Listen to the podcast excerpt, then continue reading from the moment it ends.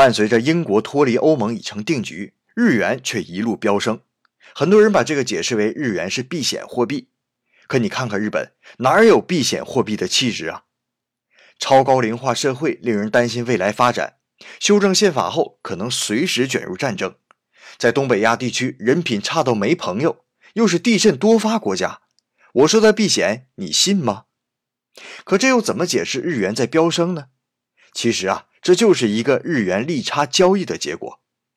投资者在趁日元走低时介入日元，然后转成美金购买欧美股票赚取高回报。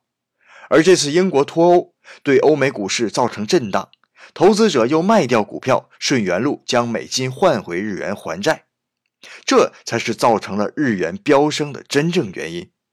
所以不要迷信什么避险货币，在市场中随机应变，才能真正笑到最后。